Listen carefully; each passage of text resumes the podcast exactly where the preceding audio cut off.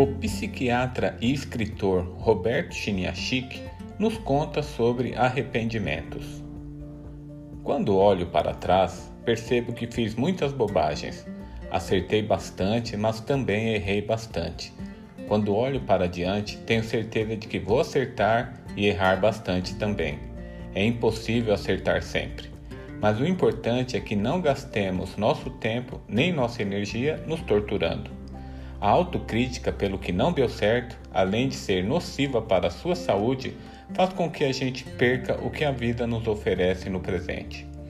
Um dia destes, um dos meus filhos me perguntou por que eu tomei determinada decisão estúpida tempos atrás. Respondi que me arrependia do que tinha feito, mas expliquei que, naquele momento, minha atitude me parecia lógica.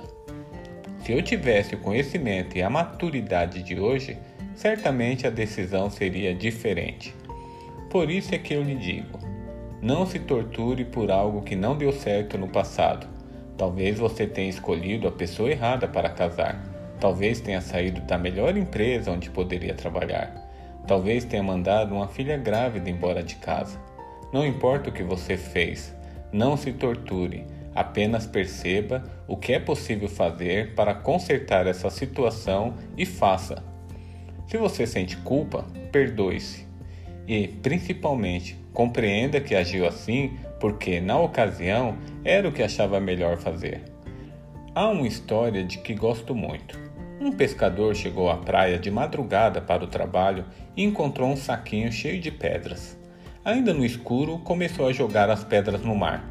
Enquanto fazia isso, o dia foi clareando, até que, ao se preparar para jogar a última pedra, percebeu que era preciosa.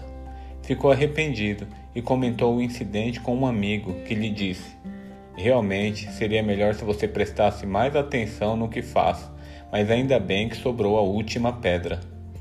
Existem pessoas que não prestam atenção no que fazem e depois passam a vida inteira arrependidas pelo que não fizeram, mas poderiam ter feito, e se martirizam por seus erros.